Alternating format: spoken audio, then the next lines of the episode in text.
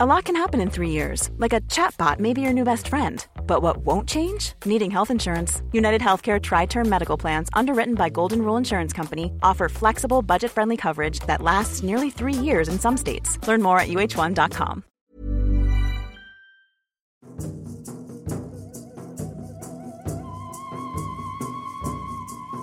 Récits mystérieux, légendes énigmatiques vous écoutez Mystère d'ici, la série secrète du podcast L'été dans vos oreilles.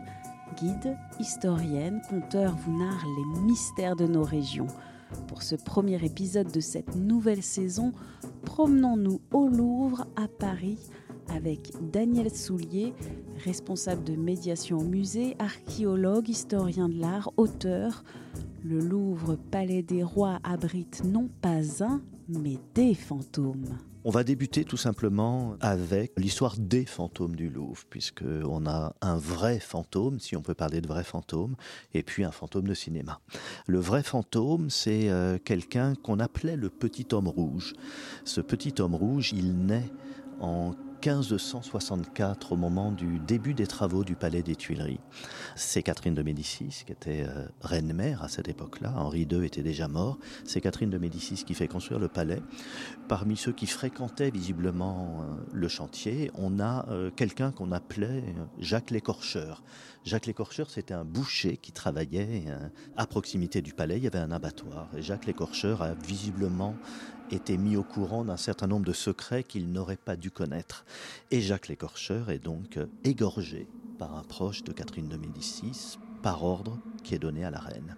Avant de mourir, il prédit toute une série de malheurs et il prédit en particulier la mort prochaine de la reine si elle reste à proximité de Saint-Germain.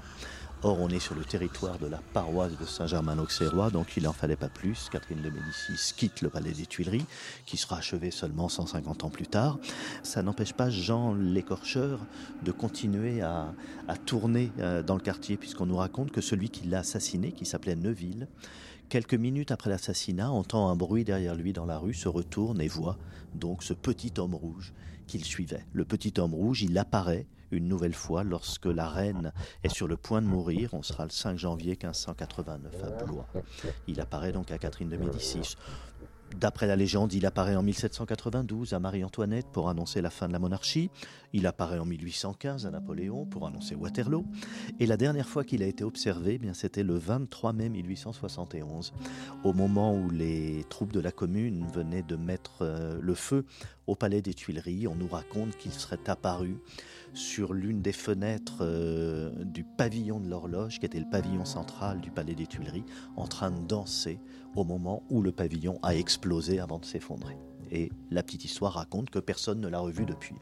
Donc je pense que c'est pour compenser un petit peu cette disparition de Jean l'écorcheur qu'on va créer, c'est Arthur Berned qui crée en 1927 le personnage de Belphégor. C'est un roman, donc euh, policier, et il crée un personnage qui sera le personnage principal d'un des tout premiers feuilletons de la télévision française, puisque le feuilleton euh, passe à l'écran entre le 7 et le 27 mars 1965, avec quelques vedettes, puisque euh, la personne qui joue entre autres Belphégor, mais qui joue plusieurs rôles dans le feuilleton, c'est Juliette Gréco, et euh, l'histoire, c'est un fantôme qui tout simplement dans les salles du Louvre la nuit. Belphégor, le nom qui lui est donné, c'est le nom d'une divinité qui était connue au Proche-Orient ancien. La trame, c'est tout simplement quelqu'un qui dort pendant la journée à l'intérieur du sarcophage et la nuit elle sort habillée tout en noir avec une, coiffe qui ressemble un petit peu à une, coiffe euh, pharaonique égyptienne, avec un masque de cuir qui lui couvre le visage. Elle mène une enquête euh, autour de cette divinité, autour de Belphégor, pour euh, le compte d'un personnage, on va dire, qui est le grand méchant et qui rêve de, régner sur le monde et de dominer le monde et acquérir une statue de, de ce dieu Belphégor est pour lui l'élément qui va lui permettre de dominer tout simplement l'humanité. En dehors du feuilleton, il y a eu aussi un film qui a été tourné, alors une date beaucoup plus récente, en 2001, un film de Jean-Paul Salomé avec Sophie Marceau. Donc l'histoire de Belphégor, c'est un peu, c'est le fantôme du Louvre, même si euh, c'est une création littéraire, c'est vraiment le personnage par définition associé au Louvre, avec beaucoup d'images qui sont assez, assez étonnantes. Ça a été partiellement tourné sans doute dans les au sein du musée. Et puis, euh, bon, on y voit des choses qui font euh, parfois un petit peu bondir les, gens qui travaillent aujourd'hui au Louvre. On a des gardiens, puisque c'est le terme qu'on utilisait à l'époque. On a des gardiens qui sont armés et qui tirent sur les gens qui se promènent la nuit dans le musée, ce qui ferait bondir les agents de surveillance à l'heure actuelle. Mais bon, toute une série de détails qui sont assez intéressants. Il faut avoir en tête le fait qu'à l'époque, donc en 1965, le feuilleton a été suivi par 10 millions de spectateurs. 10 millions de spectateurs. En gros, euh, eh bien, un Français sur deux qui possédait une télévision a regardé le feuilleton à cette époque-là. Donc ça a été l'un des, vraiment l'un des tout premiers grands feuilletons de la télévision française.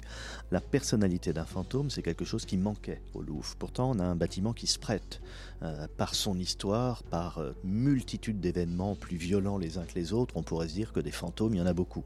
Il euh, faut se souvenir que c'est au Louvre, tout simplement, qu'a été décidé la Saint-Barthélemy. C'est au Louvre que s'est passé, d'ailleurs, une partie des massacres de la Saint-Barthélemy. On dit que jusque dans les chambres des membres de la famille royale, on est allé exterminer les protestants qui se trouvaient là.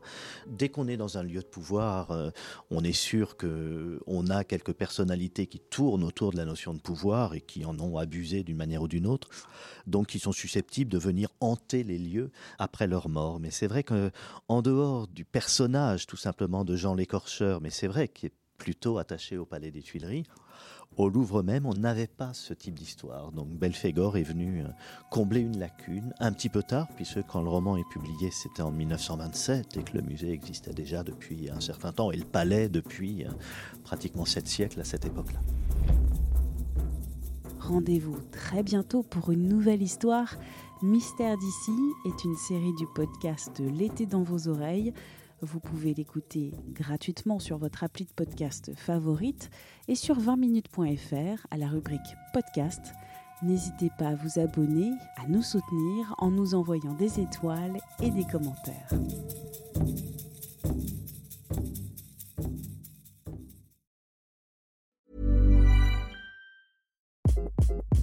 Hi, this is Craig Robinson from Ways to Win. And support for this podcast comes from Invesco QQQ, the official ETF of the NCAA. Invesco QQQ is proud to sponsor this episode and even prouder to provide access to innovation for the last 25 years. Basketball has had innovations over the years too. We're seeing the game played in new ways every day. Learn more at Invesco.com slash QQQ. Let's rethink possibility. Invesco Distributors, Inc.